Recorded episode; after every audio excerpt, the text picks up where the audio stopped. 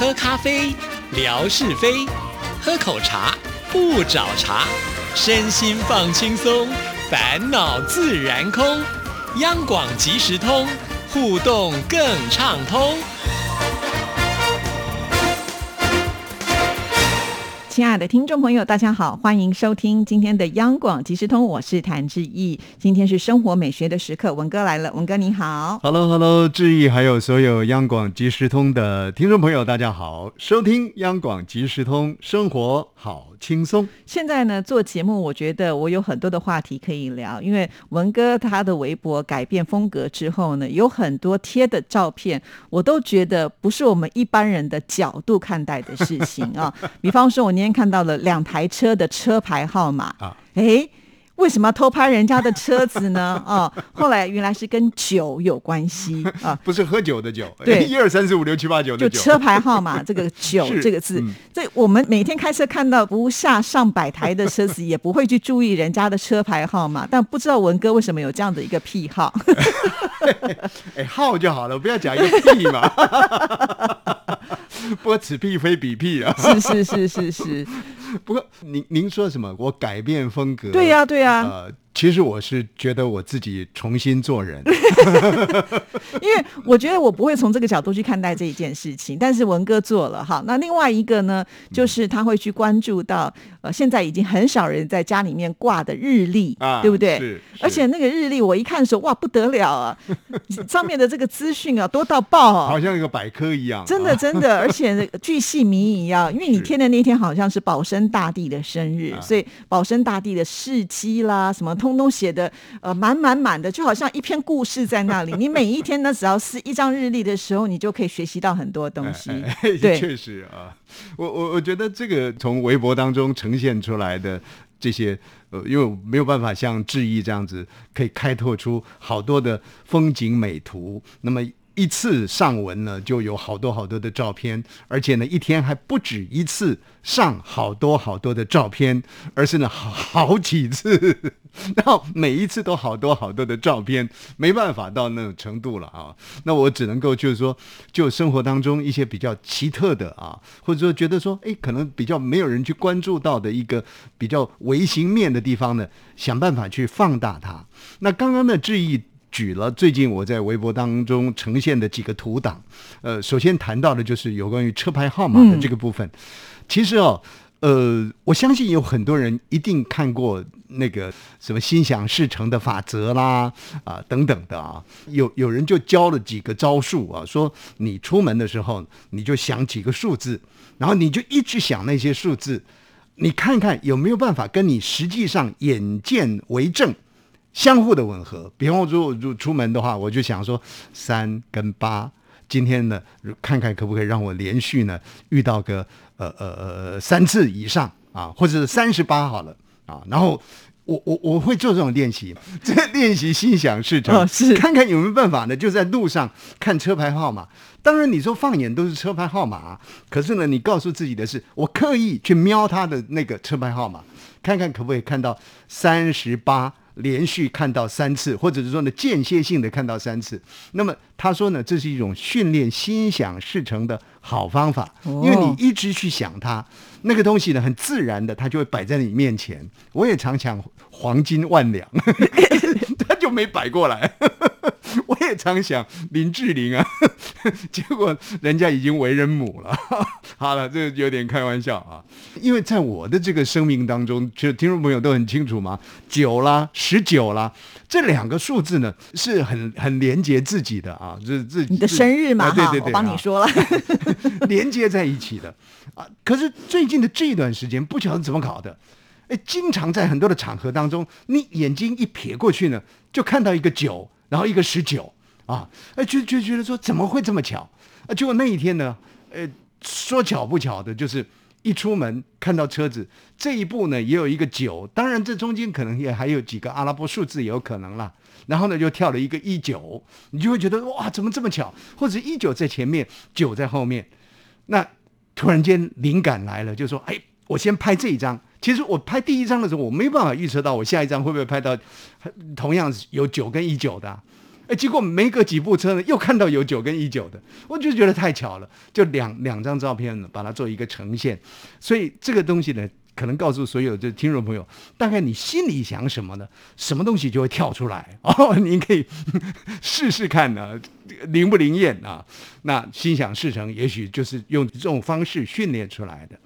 那么，另外质疑谈的就是有关于我拍的一个照片。我们现在一般来讲，我不晓得质疑家里头有没有日历。没有，呃，一般来讲都是月历啊，也没有，你们家连月历都没有。日历是在我们那个年代里啊，一张一张撕的。小时候确实真的有，对，现在没有。呃，而且呢，你可以从一个家庭里头的人呢，勤不勤劳，呃，他们呢有没有把这个家治理好呢？就看看他们家呢，这个日历有没有撕。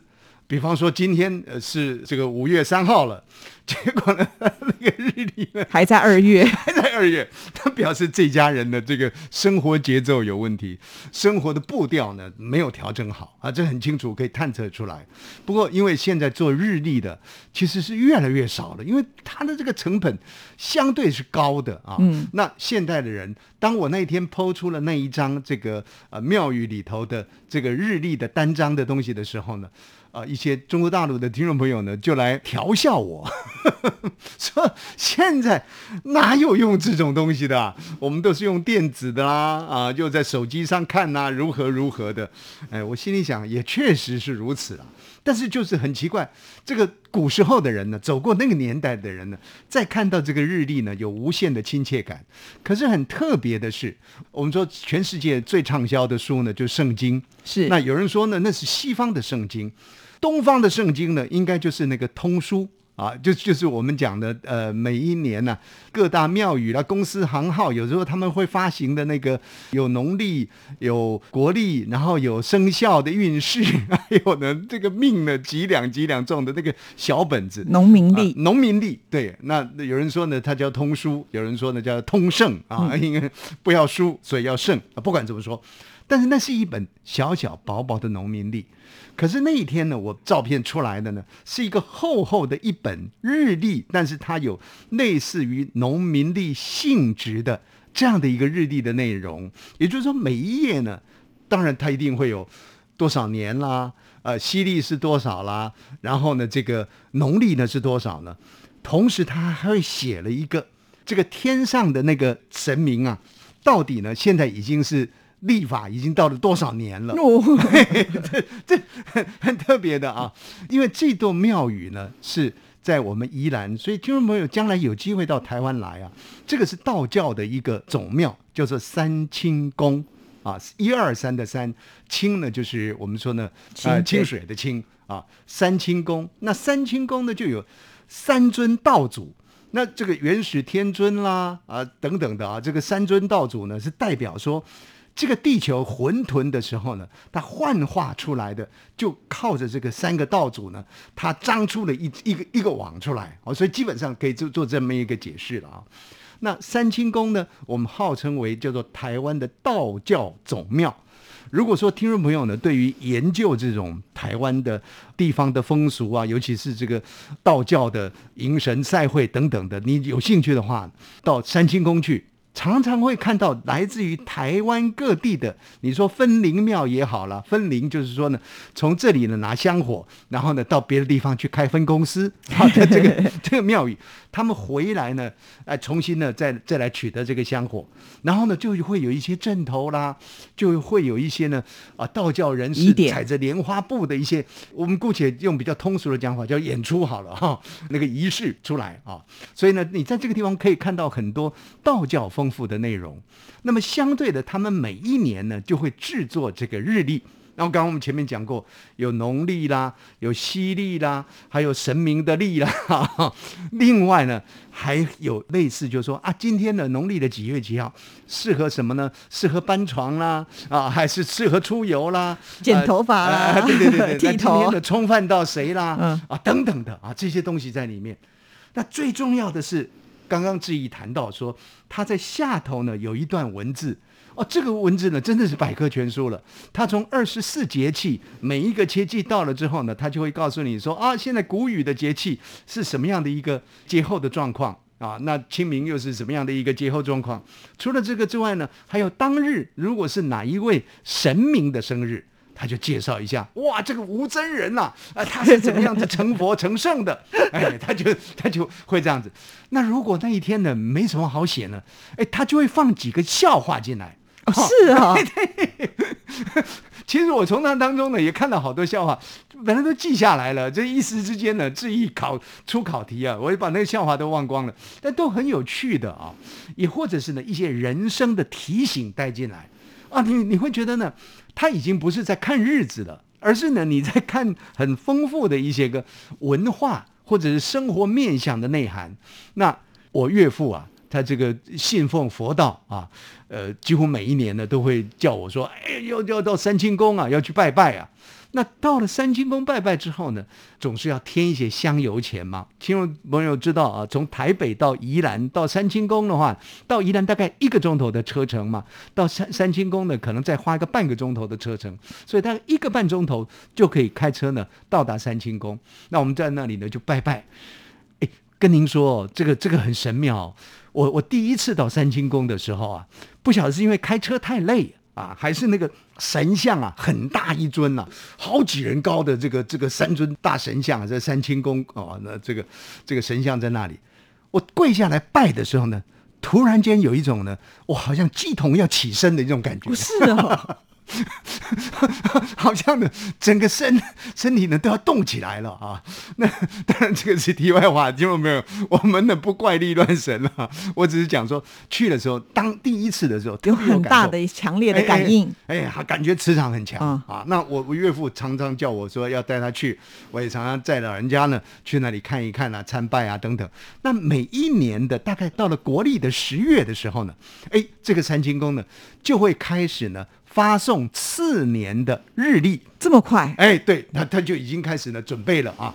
然后呢，一般你跟他索取，其实他也会给的。嗯，可是你看那个日历哦，我看是几斤重啊，因为厚厚的一本嘛。你看，对，三百六十五天呢，对，而且那个纸质又好，而且还彩页啊，对，所以。